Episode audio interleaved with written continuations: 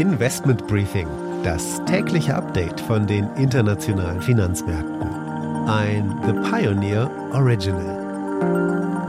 Die Bank of England erhöht die Zinsen um 50 Basispunkte und warnt vor einer schweren und langen Rezession.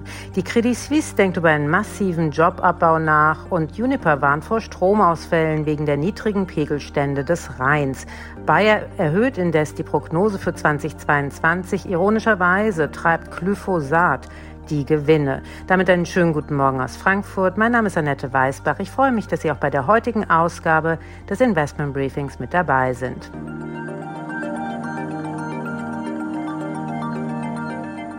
Der Blick auf die heutigen Themen. Die Pegelstände des Rheins fallen und es hat Auswirkungen auf die Wirtschaft.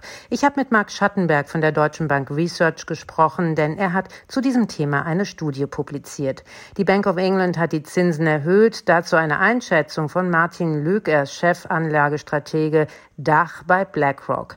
Wir gucken an die Wall Street wie immer mit unserer Börsenreporterin Anne Schwedt. Da steht heute der Arbeitsmarktbericht von Juli an, eine wichtige Kennziffer, um zu sehen, wie es so um die US-Wirtschaft steht.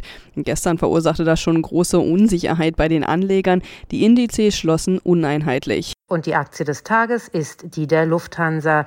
Die Kranich Airline ist wieder optimistisch für die Zukunft.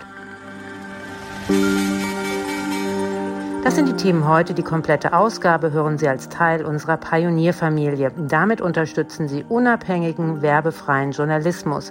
Alle Informationen dazu finden Sie auf unserer Webseite thepioneer.de.